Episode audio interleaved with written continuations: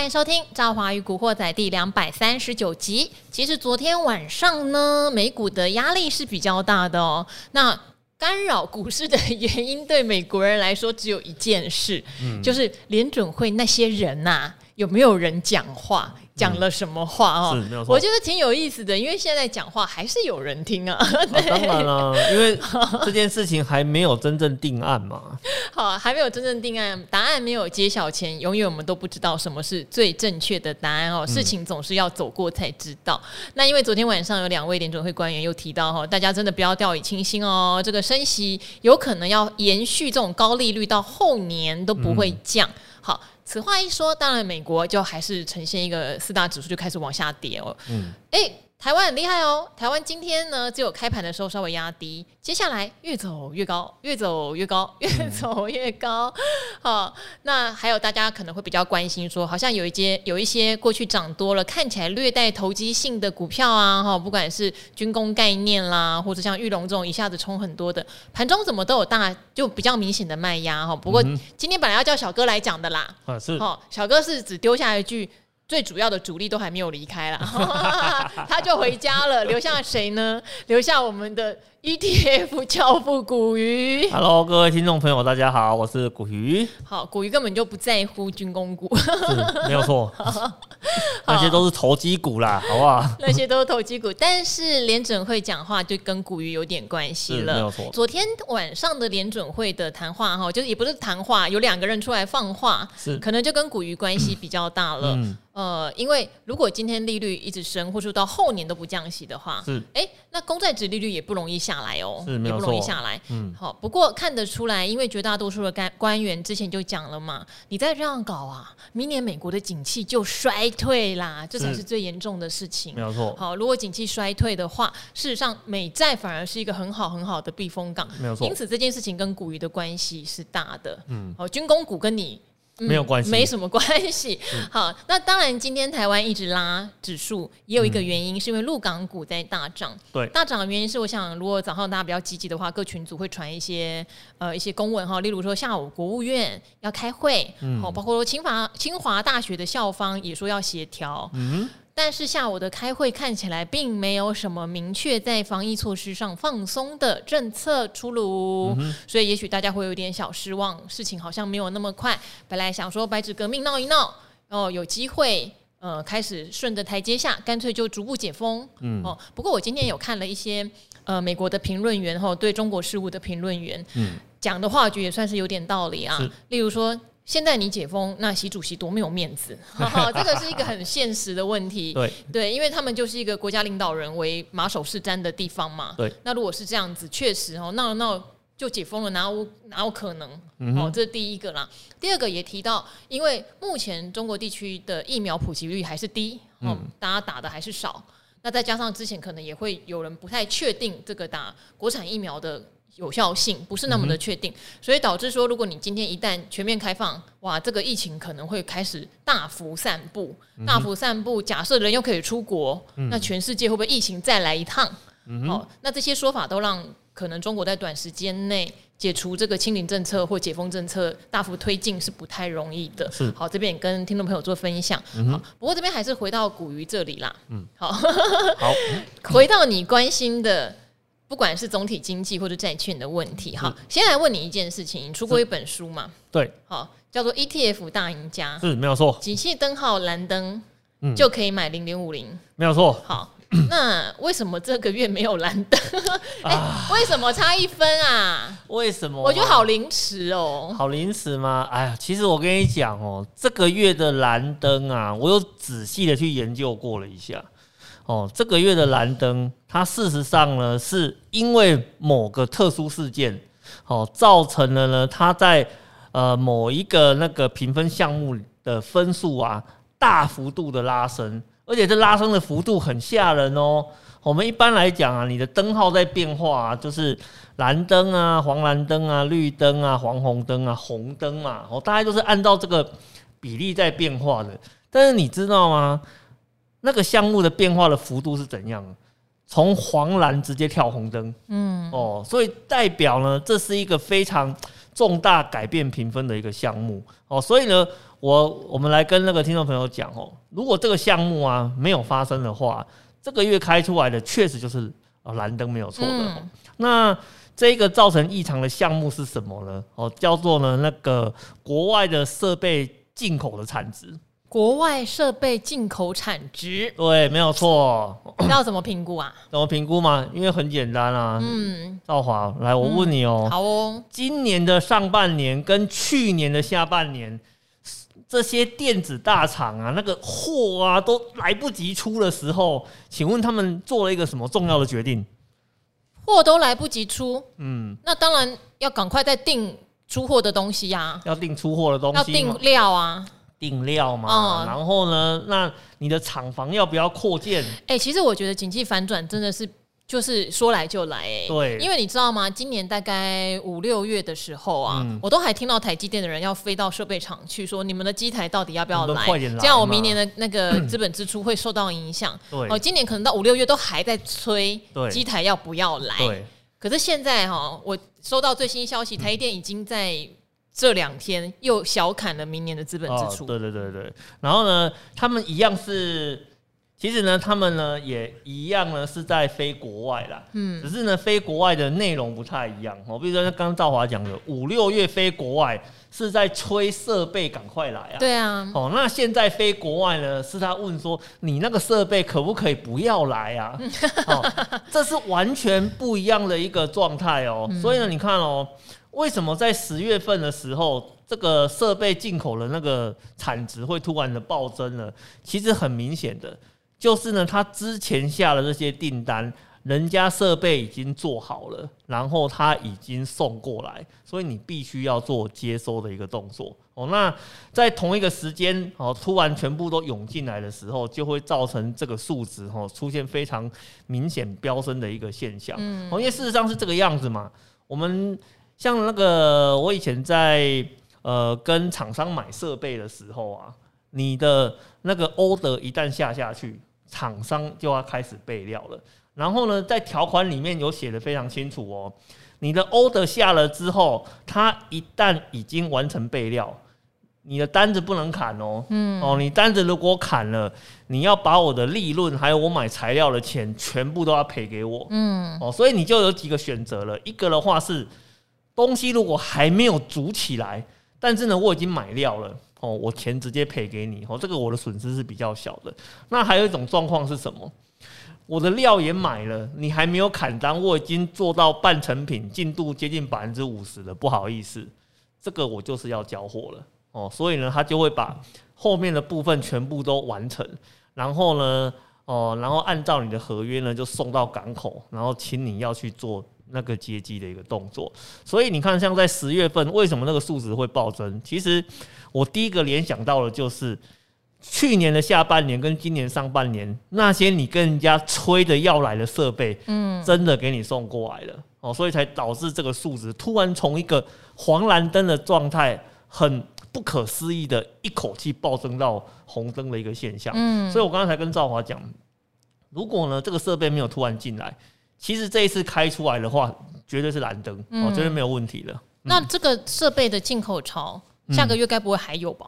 呃，有可能会接连这一两个月，因为靠年底了嘛。哎、欸，可是这样子是不是就是一个失真的灯号啊？呃，失真的一个灯号嘛，那、没关系啊，你自己把它扣回来就好了。那扣回来就是蓝灯啦。对，扣回来扣回来是蓝灯，就可以买东西啦。啊，当然啦，其实扣回来就蓝灯啊，因为为什么？因为我们在看所有的构成项目的时候啊，我们一项一项去看。发现了所有的构成项目，要么是跟上个月一模一样，要么就是衰退，嗯，就只有那个项目是暴增而已，嗯，哦，所以就这个很明显嘛，你就把这个项目扣掉不要看，其实就是蓝灯没有错啊。好啊，可是现在指数看起来也不便宜耶，我买零零五零，我有点买不下去。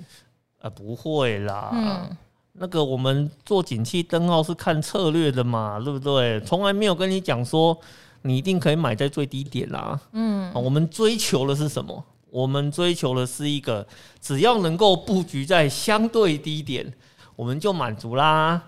哦，是不是？所以无论如何，以景气灯号来看，哈，有可能现在算是相对低，哈、嗯，就算再低，我们以策略来说，嗯、也就是过一个月再买一笔嘛、欸，大概会有这样的一个想法。对对对对对对。但是景气灯号如果开出蓝灯，以前的经验是一次会来六七个月、七八个月、呃、八九个月。蓝呃蓝灯哦，以前如果按照以前的经验哦，蓝灯顶多就是维持个。了不起，维持个半年而已啦。嗯，哦，但是黄蓝灯的话比较不一定。是哦，因为以前我们在看黄蓝灯的时候啊，大部分也是顶多也是半年就结束了。所以你看哦，我们以前在做这个策略的时候，两年内一定会走完一个 cycle。嗯，哦，这是没有问题的。甚至有时候短的时候的话，一年内就走完了。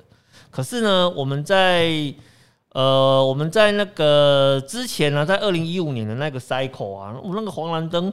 拖有够久的啊！对啊，那黄蓝灯拖了快，我记得九九颗吧。对对对，那个拖了非常的久哦。可其实实际上来讲，也就只有那一次拖这么久而已哦。那之后的话呢，其实都维持在大概半年，呃，可以摆脱黄蓝跟蓝灯嘛。然后呢，大概两年内可以完成一个 cycle。所以其实我们会跟呃听众朋友做呃一个说明哦，就是这种景气灯号的投资啊。它不是一个短线短出的投资技巧哦，它一直都是一个呃长波段的哦，一个很大的一个循环周期的投资方式。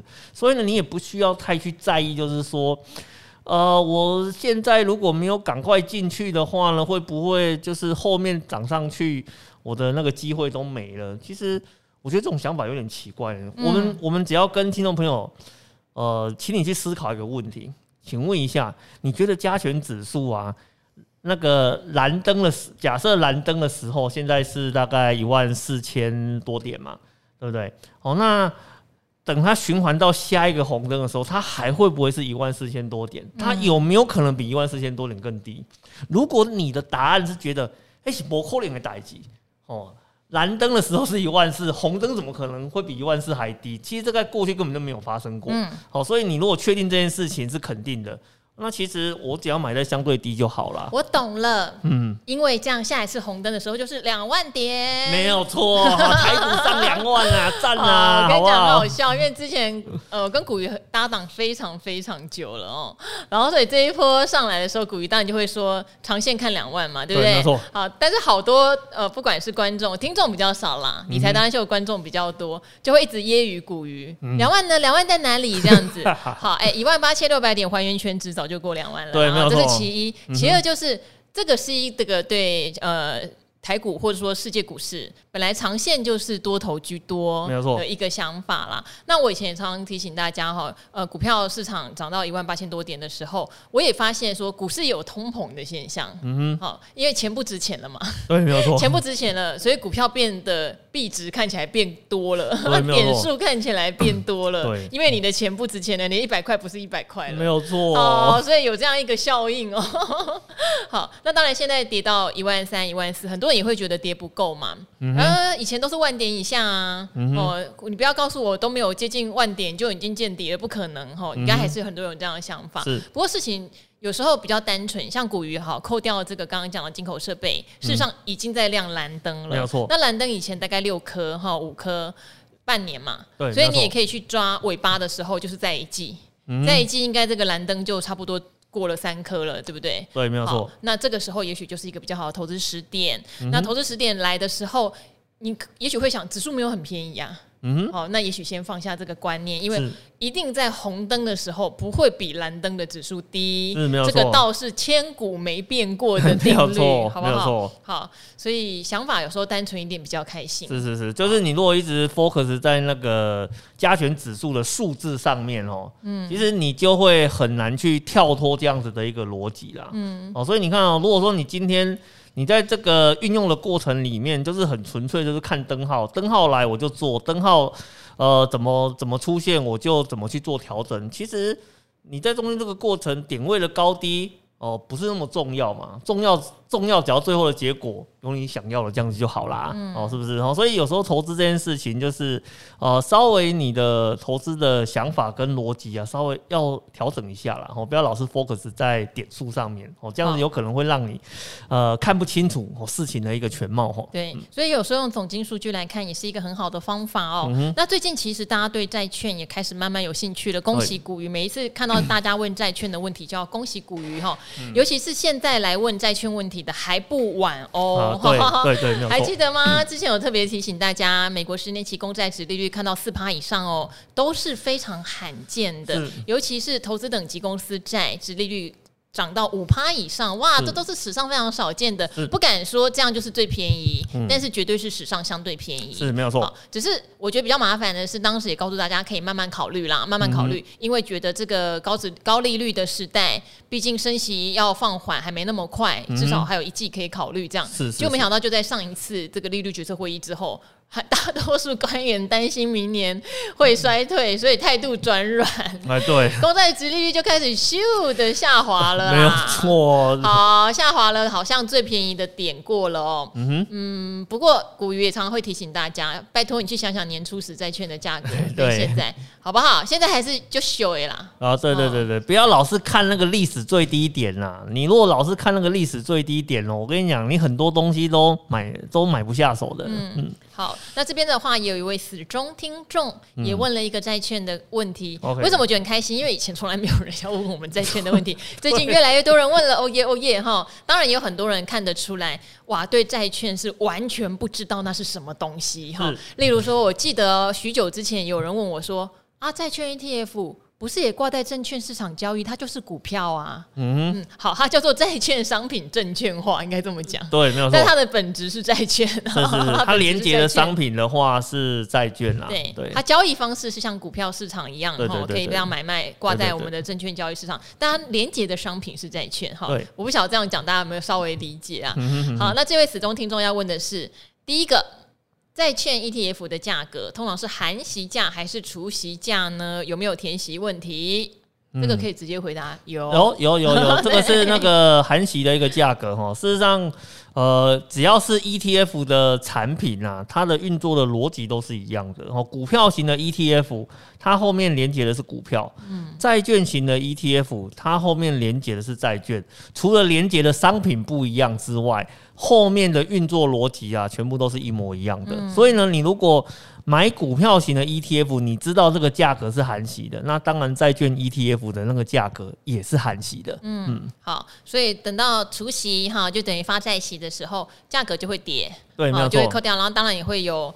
呃，有没有填息哈？我觉得与其说填息，不如说净值有没有慢慢回来啊？是是是，大概也会有这样的状况。是是是，是。当然你要看报酬率的话，请把息还原回去会更准确。是。好，如果利率往下，诶，利率往下应该是少一个网哈。后面投入的人会不会稀释前面人的利息呢？你说现在五趴哈，公司拿新钱去买五趴的债券，但如果一直下到三趴，后面来的钱买了三趴的债券。整体 ETF 平均成本下配息会不会被稀释呢？哦，这个稀释的问题哈，我们应该分成两个部分来看。好，两个部分。首先第一个部分哈，就是呃，目前在市场上发行的这些债券的 ETF，它都是没有平准金的机制的。好，哦，那这个要不要跟大家解释什么是平准金？因为现在有一些高股息 ETF 有平准金的机制。哈哈，OK，好，那我们简单的讲一下平准金的机制大概是什么样子哈，就是呃，我们那个原本啊，那个你如果买了一档 ETF 的产品啊，可能很多人发现说，哎、欸，他这一次配的息好像很高哦，嗯、然后呢，你就呃后面一大群人跑进去做申购的时候，那事实上呢，这些在后面再进去的这一些人，他就会稀释掉他原本呢，呃，应该要去配息的一个数字。对，所以呢，像以前的那个股票型的 ETF，它有个诟病哦，就是呃，突然它有一个呃高值利率的消息跑出来之后，那大家就要去担心了，会不会我实际上领到了息没那么多，没有实际上这么的多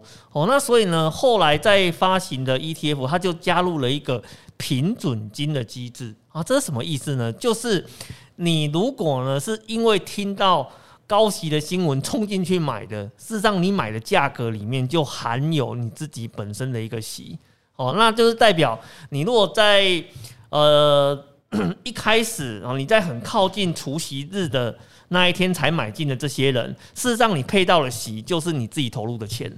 哦，那、啊、只有说比较早期就参加了这一些人的话呢，才是真正的拿到呃 ETF 这一档产品在这段时间累积出来的一个配息。哦，所以这是一个比较公平的一个机制。嗯，但是呢，不好意思，在债券 ETF 上面目前是没有这样子的一个东西的。哦，这是我们呃第一个要去注意到的一个地方。就有可能会稀释。对，有可能会稀释。然后第二个，这件事情稀释这件事情到目前为止并没有发生。哦，反而呢，你。进去的人越多，他现在配出来的息越高。就是以今年来说，以今年来说，那今年是比较特殊的，因为为什么？哦，因为你看哦，如果我今天这一档债券 ETF 的产品，它的里面的成分股可能在两三年前就已经建立好了，然后呢，它整个持有的时间哦，这段持有的时间里面，几乎它的这个债券的内容是不会做呃变动的哦，可是。呃，今年呢，因为呃那个债券 ETF 的值利率上升，吸引了很多的资金来做一个进驻的动作。那我只问你一件事，哦，你现在后面才加进来的这些人，他拿到你这批钱之后，他还要再去回头买一样的债券，那可是两年呃两三年前的债券，它的值利率可能只有三趴，可是呢，你现在再进去买的这些债券，它值利率呢可能五趴甚至到六趴的都有。哦，所以反而造成一个非常特殊的一个现象，就是今年的这一档产品，如果很多人在今年突然去买了，呃，去做一个持有的动作，反而会让这一档产品的那个配息的数字哦，会每月每季不停的出现上升的一个现象，所以就所以这个时候就非常有趣啦，你可以去看这一档产品。它在今年配息的一个状况，如果你发现它配息的数字竟然一直往上走的话，那很有可能这一档的规模应该在今年有出现暴增的一个现象。我想，可能这位听众也意识到，明年的话，债券值利率不会那么甜，是，所以会担心明年加进来的人会稀释掉现在。往上走的这个殖利率一定会的。好，所以明年的话就是这样的一个状态，对对对，没有错。所以今年的话是反而是增加了，那明年的话呢，就是看状况了。理论上，你明年再买的这个债券的殖利率会比今年来的低了嘛？哦，那所以你的债息的部分就会被稀释掉，这是一个当然的一个现象了。好，不过我们既然都已经买债券型的商品了，嗯哼，挑到一个还不错的点，是，其实就。就是长期投下去了啦，是没有错，没有错，因为也会，其实它也会有一个资本利得的现象啦。因为其实我想，那个听众朋友可以稍微思考一下吼，像以那个美债二十年期的产品来讲好了，哦，它的整个债券值利率的低点，哦，像我过去有看过它的值利率来到大概零点零点五、零点六趴左右的一个数字哦，可是呢，今年的话呢，则是来到了四点。哦，接近四趴的一个水准，哦，所以你会发现呢、如果你用殖利率来看，它的整个在这一两年里面的波动，哦，还也还算是蛮激烈的一个数字哦。所以你看，你如果今年买在四趴的一个殖利率，然后呢，它在整个波动的过程中，我预期未来一定是会降息，哦，那甚至在降息的过程中，如果债券市场有一些状况发生，然后呢，导致资金往债券市场去移动的话，诶、其实你说殖利率以美债来美债的那个长天期来讲，也许再次回到两趴以下，这也是很有可能的啊。所以你在这种持有的过程里面，你除了债息之外，哦，甚至你因为殖利率下修，呃，去多赚到了一些资本利得也说不定啊。嗯好，所以。投资就是有时候不要只看眼前的血血啦，是没有错，还是要把眼光放长，眼光要放长一点啦。嗯，好，所以呢，希望这边有解答到这一位听众朋友的呃问题哦。嗯哼哼，问题现在变得很少，好，真的吗？现在问题变得很少。当然，我这边也有提醒大家，就是我跟阿格力有一个频道，专门让人家问问题啊，是是是，好好，也可以去那边问问题哦。那这边有一位也有提到，因为我们现在赵华与阿格力这个频道也可以在 Spotify 上面做付费订阅啊，对对对对对。好，所以大家哈哈 不好意思，让古鱼在旁边，对对对，啊，没关系，那个我知道，那我知道。好，所以请大家也可以去那边哈，如果你是 Android 手机的话，没有办法从我们这个 Podcast 的 APP 订的话，可以从 Spotify 上面订哦，这边也帮大家做一个宣传。好，那今天谢谢古鱼啦。好，那我们也希望中国的这个白纸革命不要有太多的就是不好的后果啦。是没有错。好，因为很怕会不会变成下一个六四革命啊？哎呀呀呀呀呀呀呀呀！这个还不能在 YouTube 上讲，会被黄标的啊。好，应该不至于啦。现在比较希望比较文明一点。对对对。只是看起来确实如这个美国评论员员讲的哈，你要他立刻说哦好啊好啊，那听你们的不太容易。这牵涉到太多的呃权力问题了。是没有错。面子问题也很重要。面子问题加上我觉得真的讲的很现实的，就是大家疫苗。有没有效啊？不知道啊，是是是，不确定。然后普至少普及率是低的嘛，是是，普及率低就相当的危险。嗯，哦，大家现在如果去旅游，去日本的人，去欧洲的人，会发现没有什么陆客。哦，那如果今天一旦解封，陆客可以自由跑出来的时候，哦，那那那那，我不太确定疫情会不会又重新再来一趟。是没有错，这也是要考量的。是是是是是，要考量的事情很多哈。但是刚刚就讲了，现在景气已经进入到扣掉。特殊现象已经是蓝灯了，是没有错、哦，所以有一些长期布局的投资是真的真的可以开始了。嗯、好，那今天非常谢谢古鱼哦也跟我们古惑仔的朋友们一起说拜拜喽，拜拜。拜拜。